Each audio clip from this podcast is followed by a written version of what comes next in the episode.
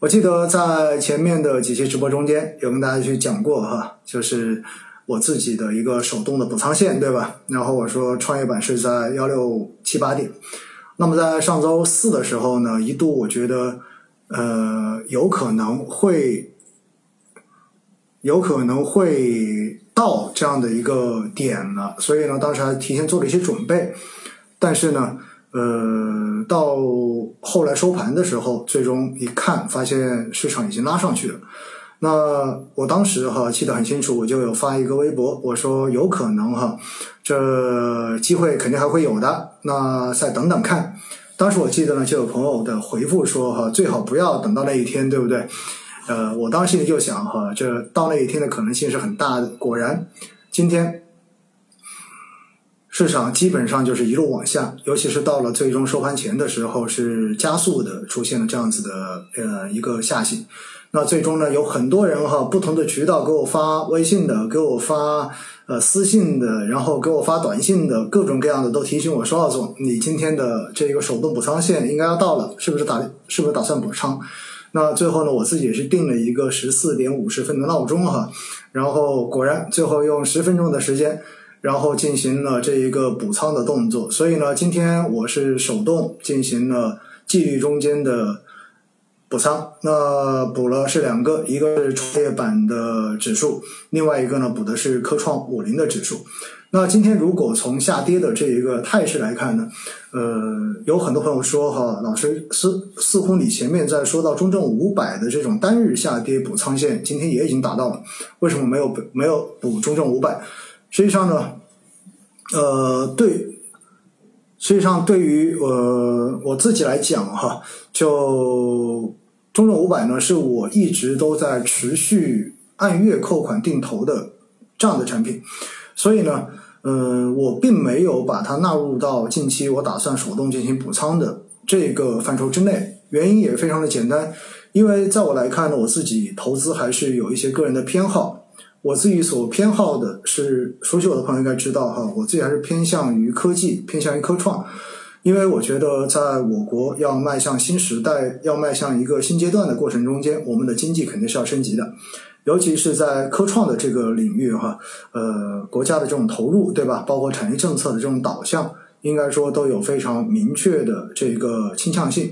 所以呢，在我自己的投资中间，我占比比较大的也都是倾向于科技创新这一方面的。那包括了半导体，然后包括了医药，对吧？医药生物这些都是属于这个方向。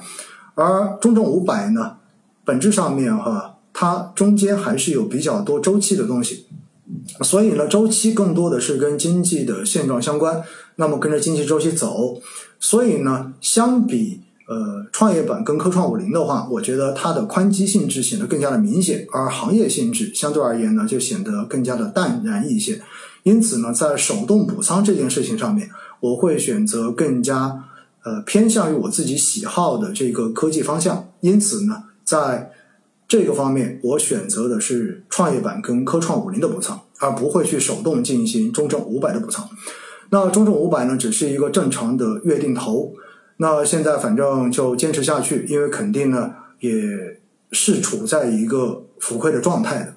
所以呢这就是稍微的说一说哈，今天我大概做了些什么事情。但是呢，我也告诉大家哈，在过去的这一周多的时间，基本上呢我已经非常刻意的让自己不要去关注市场，所以很多时候我对于市场的这个。观察或者说看的话，更多的是身边的朋友给我发的消息，或者说给我传递的这种信息。我自己呢是不愿意打开这一个行情软件去关注短时的走势的。原因也非常的简单，因为在上周直播中间，包括在前周的直播中间，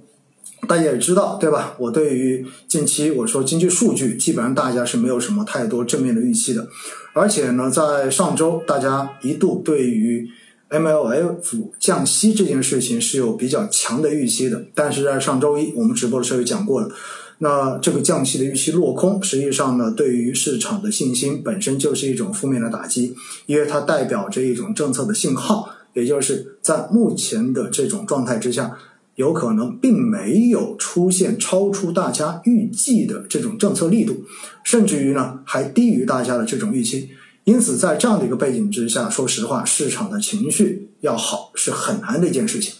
而且呢，我们也知道哈，马上再过两三周时间就要到过年的时候了，对吧？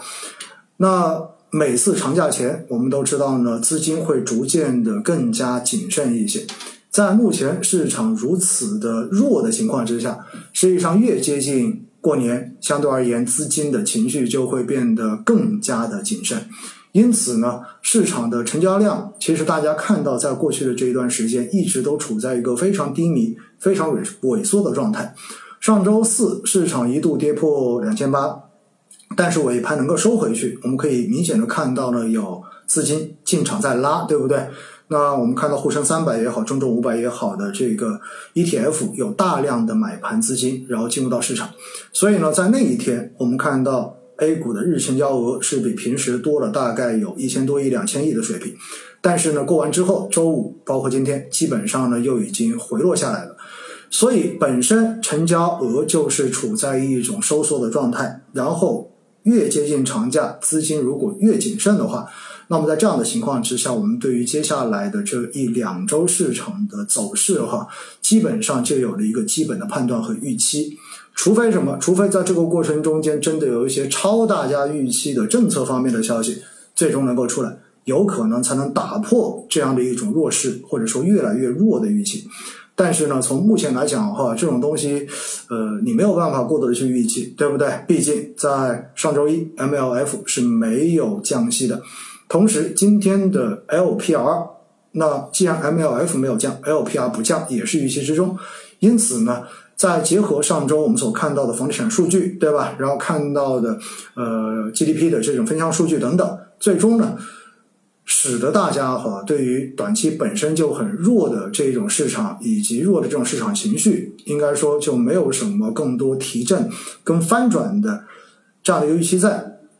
因此呢，在过去的这一段时间哈，我真的是强迫自己不看，因为如果看的话会是。如果看的话，会是一个比较让人难受的境地，会让自己会让自己觉得更加的难受，会让自己觉得有很多东西在心情方面没有办法去适当的做一些调和。很多人经常会说：“哈，老师看到你似乎挺淡定的，那是不是因为你自己持仓少或者怎么样？”我告诉大家，不是的，因为过往的那几波流熊转换，等到市场最差的时候，其实我选择的就是不看。因为你一看，你的心情就一定会受影响，因为你不由自主的就会联系自己的仓位，对吧？然后去想，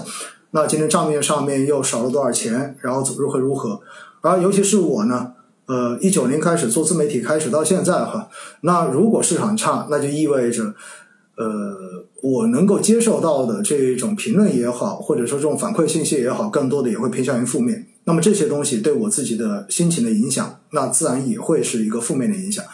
所以有很多的人在过去这段时间都问我老师该怎么办呢？对吧？已经跌成这个样子了，到底如何处理才是对的？那我最后给的一个说法都是：近期如果可以的话，你最好不要去看市场，因为反正市场也翻不过天来。那么既然是这样子的话，还不如把精力放到其他的事情上面去。